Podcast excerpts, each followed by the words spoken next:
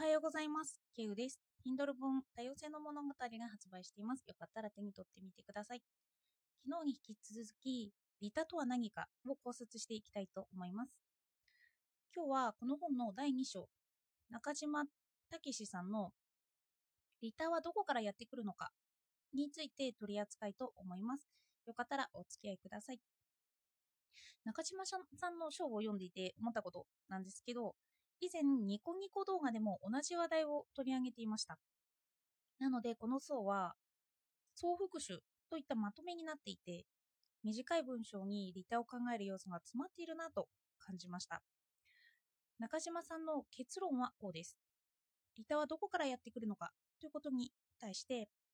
えっと、文章を抜粋します。リタはどこからやってくるのかという問いに対して、リタは私たちの中にあるものではない。リタを所有することはできない。常に不確かな未来によって規定されているものである。というのが、これまでの議論を通じてお伝えしたかったことです。とまとめとして述べられていました。昨日紹介した伊藤さんに引き続き、ここでも不確かさがキーワードになります。安心と信頼を分けたときに、信頼には不確実性がつきまとっていると昨日言いました。けれど、この不確実性を意識していないリタは押し付けであり、暴力になる時もあるというんですよね。では、なぜ不確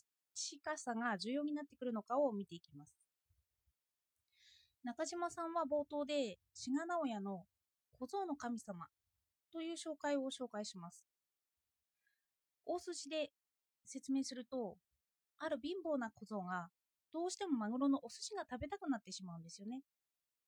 お店に入って食べようとするところまで行くんですけど、マグロのお寿司を一つ買うお金も小僧は持っていなかったんです。手にお寿司をつかむものの、払えないのでその手を引っ込めて帰ってしまいます。そしてそれを見ていたのが貴族院議員の A さん。で、彼はそれを不便に思うけれど、その場で声がかけられなかったんですよね。そして数日経って小僧に出会います。A さんは小僧にお寿司を振る舞ってあげることにしました。小僧はとっても喜んで A さんを神様のようだと思うんですよ。ところが A さんの心に変に寂しい嫌な気持ちが生じたというんです。抜粋します。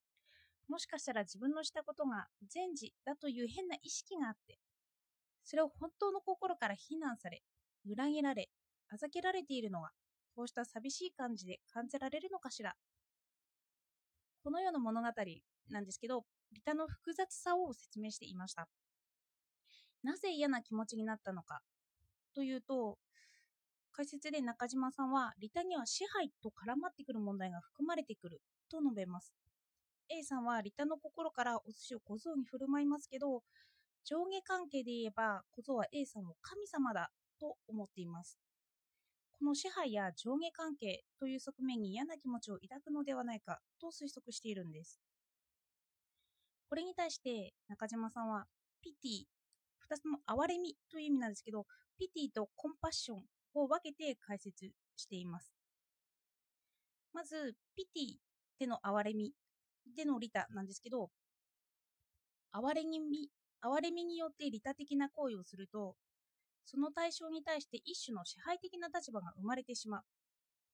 こうすることによるピティがちょっと支配的な立場とか、その国会、あの、議員の A さんがやったようなことなんですよね。それに対してコンパッションでの利他。コンパッションは慈愛という要素がさらに強い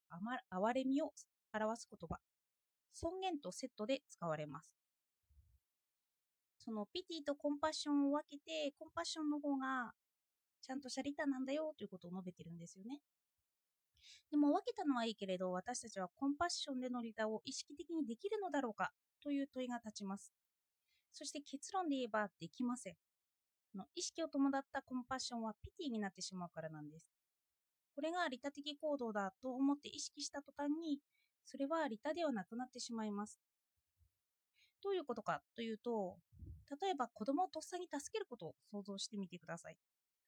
私たちは子供が窓から落ちそうで危ないと思った時に自動的に子供を助けようとします。このとっさの行動は資料せずに行われることが多いんです。けれど、この行動に意識が入ったとしましょう。子供が危ないから助けよう。このような意識です。すると、その時点で私たちはこの行為をする理由を考えてしまいます。子供を助けないと、後々みんなから非難されてしまうかもしれない。私が嫌な気持ちにならないために助けるんだ。こんなように自分の利点となることを考え出してしまうんです。この問題に対して哲学者ショペンハウやショペンハウアやあの哲学者ルソーは言います。意識することは自己愛になってしまうと。その通りで意識してその理由を考えると、どうしても自己弁明が入ってしまうんです。すると私たちはその利他に対して見返りを考えてしまいます。本でも親鸞の言葉を例に中島さんもこう述べます。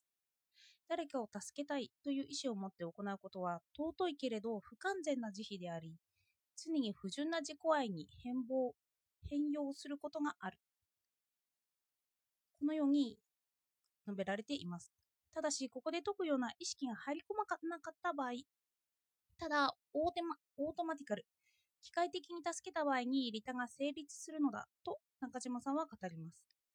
これが親鸞も解くような見返りを求めない一方的な慈悲の心が利他なのだということなんです。